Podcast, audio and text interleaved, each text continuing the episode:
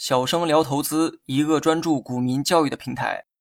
今天咱们来讲一下现金流量表和资产负债表有哪些关联。先明确一点哈，现金流量表只统计企业现金流的变化，换言之，不是现金的东西啊是不会计入到现金流量表中。现金呢是财富的一种，但财富不一定只有现金。企业呢有很多固定资产哈，这些资产也很值钱。但这些资产的变化不会计入到现金流量表。比如说，公司旗下有一百辆运输卡车，这些啊也都是公司的财富、公司的资产。但这些车辆的变化，比如说贬值升值变化，它不会计入到现金流量表中，因为这些财富并不是以现金的形式存在。那么以个人为例哈，假如说我在北京有十套房，总价值呢是一个亿。但我每个月的收入啊只有三千块钱，因为收入很低，所以我每月的开销呢也很少。会计给我做了一张现金流量表，表中的每个科目数额呢都很小，但这并不代表我很穷。十套房子随便卖出去几套，我呢都将获得几千万的现金。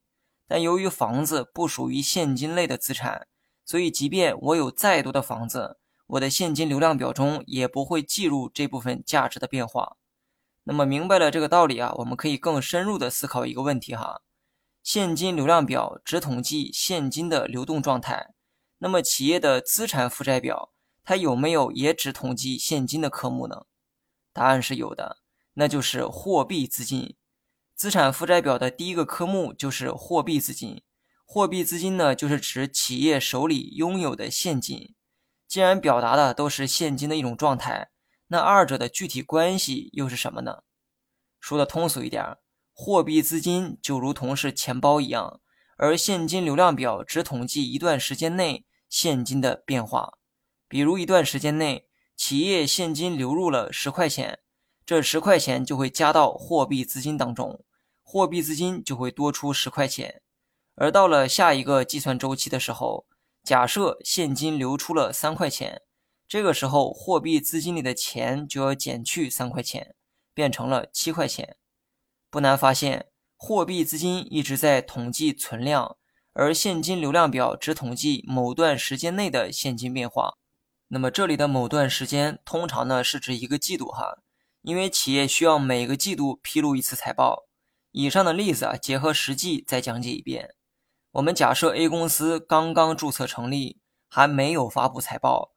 而在过去的一个季度，公司的现金流量表如下：经营活动现金流净额为五百万，投资活动现金流净额为负的一百万，筹资活动现金流净额为负的二百万。这意味着公司经营活动中现金流入了五百万，而投资活动中现金流出了一百万，筹资活动中又流出了二百万。最后呢，算一笔总账哈。发现该公司最近一个季度现金流入了二百万，很明显，这二百万得益于经营过程中收到了大量的现金，所以即便投资和筹资活动的现金在流出，但是企业最终的现金仍处于流入的状态，共流入了二百万，而最终流入的二百万由于是现金哈，所以这二百万就是企业当期的货币资金的数额，即货币资金等于二百万。